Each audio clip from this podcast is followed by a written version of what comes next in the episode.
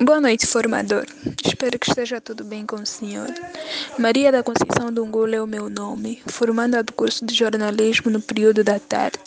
Acabei de ler uma das obras literárias de, de Rosa Soares, uma jovem escritora angolana, com o título Flores não são para os mortos. É romance.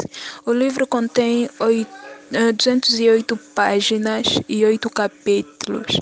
Além de escrever Flores Não São Para os Mortos, a Rosa Soares escreveu também Metamorfose, o livro que começarei a ler amanhã.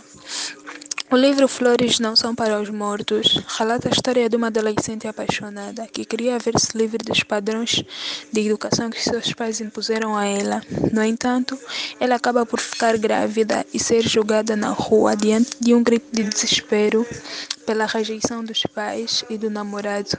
Ela pensa em fazer um aborto só que o seu melhor amigo não permite que ela cometa tamanha loucura e propõe casamento a ela.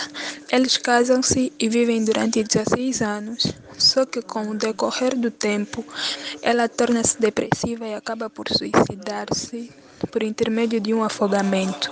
Durante a leitura, pude aprender várias lições.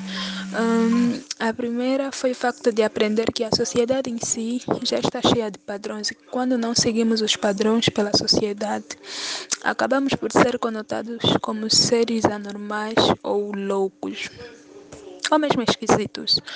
Com isso quero dizer que jamais devemos deixar de fazer aquilo que achamos que é melhor para nós, um, pela falta de aprovação dos outros.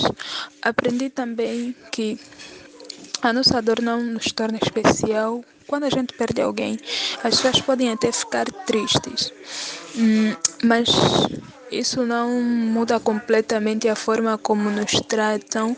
A nossa dor é exclusivamente nossa, por isso está dentro de nós, por isso é que só a gente sente.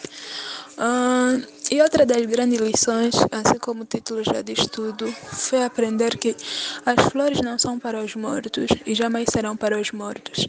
As flores são para serem dadas aos vivos. De nada vale levar flores para os mortos porque eles não têm como cuidar das flores. Pelo contrário, quando as flores são dadas aos mortos, elas acabam também por morrer. Então, por que não levar flores vivas ao cemitério, plantá-las ao lado da campa da pessoa querida ou da pessoa que perdemos e passá-la a regar pelo menos três vezes por semana. Ou mesmo comprar flores e passar a oferecer aos colegas, amigos, familiares, ou até pessoas estranhas. Super recomendo o livro, é muito, muito, muito bom.